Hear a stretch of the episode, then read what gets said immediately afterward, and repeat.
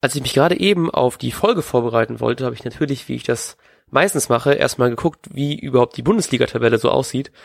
War tatsächlich ein bisschen traurig, dass wir nur noch zwei Spieltage vor uns haben. Deswegen begrüße ich dich zum vorletzten Mal diese Saison, zum Vorbericht.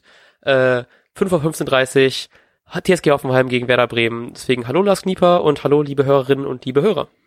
Hallo Matthias Althoff und vielen Dank, äh, vielen Dank für, für das äh, Hallo. Ich habe gerade kurz gedacht, ähm, ob das nicht dann schöner wäre, wenn man noch so ein Extraspiel oder so sowas wie eine Relegation, weil man so traurig ist, wenn die Saison vorbei ist. Aber ich glaube, die Mannschaften, die in der Relegation, außer, also die Mannschaften, die in die Relegation gehen, in dem es darum geht, ob sie runtergehen, würden da, glaube ich, sehr gerne darauf verzichten, diese zu spielen.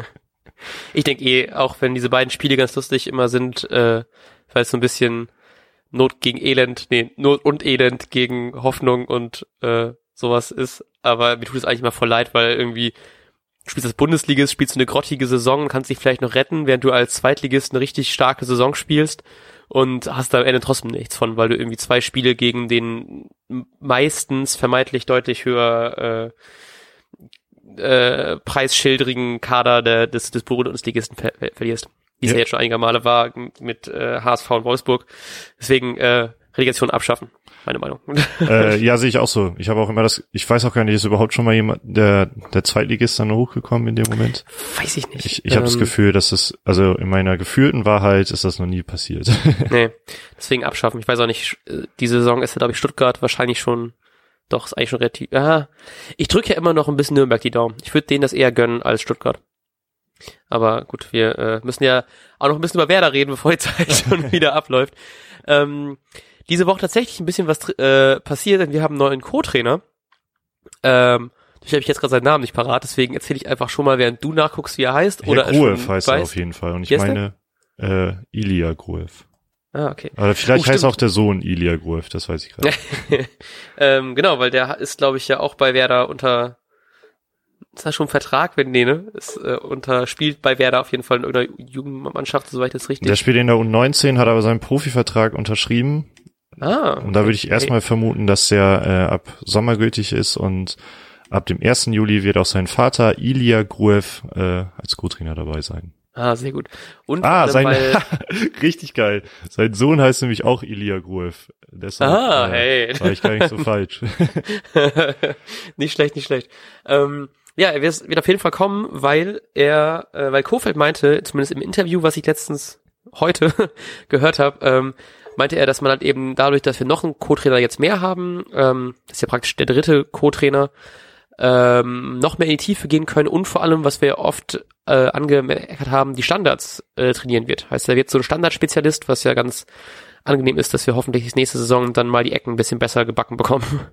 Ja, freut mich auch und ich finde das übrigens sehr im Gegensatz ähm, zu, zu Nuri, der damals halt zur Sommerpause hin sich von einem Co-Trainer getrennt hat und gesagt hat, er möchte das Trainerteam verkleinern, während Kofeld es sogar vergrößert. Das finde ich sehr, sehr interessant gegensätzlich.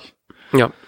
Ähm, gut, aber, aber kommen wir jetzt, bevor die Zeit schon wieder rum ist, zum, direkt zum Spiel. Und zwar, Hoffenheim ist, äh, wird auf jeden Fall krass, weil es A, der achte gegen neunten ist, uns trennt leider, trennen leider schon äh, vier Punkte, was deutlich mehr ist, als wir erhofft haben. Aber theoretisch ist das ja eine weiß nicht, ich finde, das ist so eine, so eine relativ einfache Ausgangslage, weil entweder gewinnst du und dann ist also du eigentlich kannst du nur nur gewinnen, weil wenn du das Ding verlierst, ist eh alles egal. Deswegen musst du das irgendwie einfach gewinnen, da um die Hoffnung aufrecht zu erhalten und das ist eigentlich irgendwie fast schon relativ entspannt. So, ich glaube auch, dass Hoffenheim tatsächlich eher als Favorit reingeht, was ich ein bisschen äh, durch die Werder-Brille auch so ein bisschen komisch sehe. So gegen Wolfsburg richtig hart verloren, gegen Gladbach diese diese Gurkentruppe gerade nur 2-2 gespielt ähm, gerade auch irgendwie am Kriseln, weil Demir Bay ist gerade, äh, wurde gerade verpflichtet von Gladbach und mit Kramaric gab es wohl ein bisschen Stress, weil ein paar Spieler wohl nicht mehr so richtig Bock hatten. Dazu ist Nagelsmann bald weg, also da habe ich das Gefühl, dass alles da so ein bisschen, ne, drunter und drüber, deswegen habe ich tatsächlich relativ viele Hoffnung, dass es was werden kann. Nicht nur, ne, weil wir das natürlich jedes Mal sagen müssen, aber ähm, ich glaube tatsächlich, dass da doch einiges gehen kann. Ähm, was dann natürlich deswegen ein bisschen schade ist, dass solche Leute wie Davy Klaassen leider gesperrt sind. Äh, wegen seiner fünften Karte. Und deswegen frage ich dich einfach mal direkt, wie glaubst du, wird Kofeld aufstellen? Ähm, ja, ich glaube, dass so einfach Möwald für Klaassen spielt. Ähm, ja, Moisander und ich vermute, dass Velkovic wieder, äh, wieder spielt und dann äh, Rashica und ähm, ich sag mal wieder Jojo Eggestein, Martin Harnik ist übrigens auch krank, dafür ist jo ähm, Johansson dabei. Stimmt, ja. Und zu Hoffenheim äh, finde ich einen sehr guten Hinweis, den Kofeld noch gemacht hat, war, dass das ja das letzte Heimspiel für Julian Nagelsmann sein wird, weil er zu RB Leipzig wechselt. Ah, und dass man ihm da bestimmt einen gebührenden Abschied ähm, präsentieren vermiesen möchte. möchte. und äh, also ich, ich glaube, das wird ein sauschweres Spiel. Ich freue mich vor allem darauf, ähm, ja, weil wie, wie du gesagt hast, man kann nichts mehr verlieren und ich finde jetzt einfach, man kann diese beiden Spiele nochmal genießen und ich habe auch gar keinen Bock, glaube ich, beim Spiel auf die Ergebnisse der anderen zu gucken, sondern das erstmal gewinnen und dann äh, kann man weitersehen. Ähm, wie glaubst du denn, wird wer da gewinnen? Also ähm, mit, mit welchen Spielern? das war schon der Spoiler auf deinen möglichen Tipp.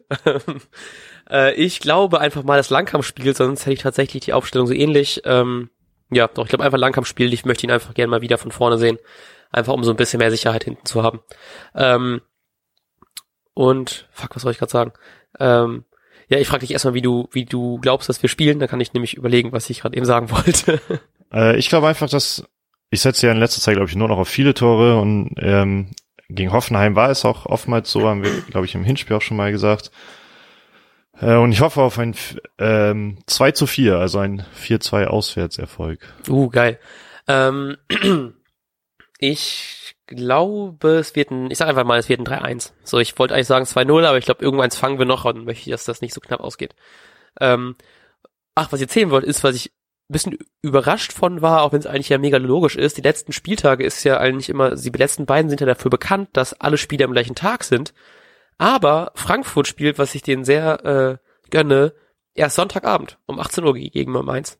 Das ist eine Ausnahme, die ich glaube ich nicht noch äh, lange mich nicht mehr dran erinnern kann. Also zumindest fällt mir spontan kein Jahr ein, in dem ein, ein Spiel nicht Samstag 15.30 an den letzten beiden Spieltagen war. Deswegen nochmal Props, äh, ausnahmsweise mal Props an die DFL dafür, dass sie dieses Spiel echt so legen.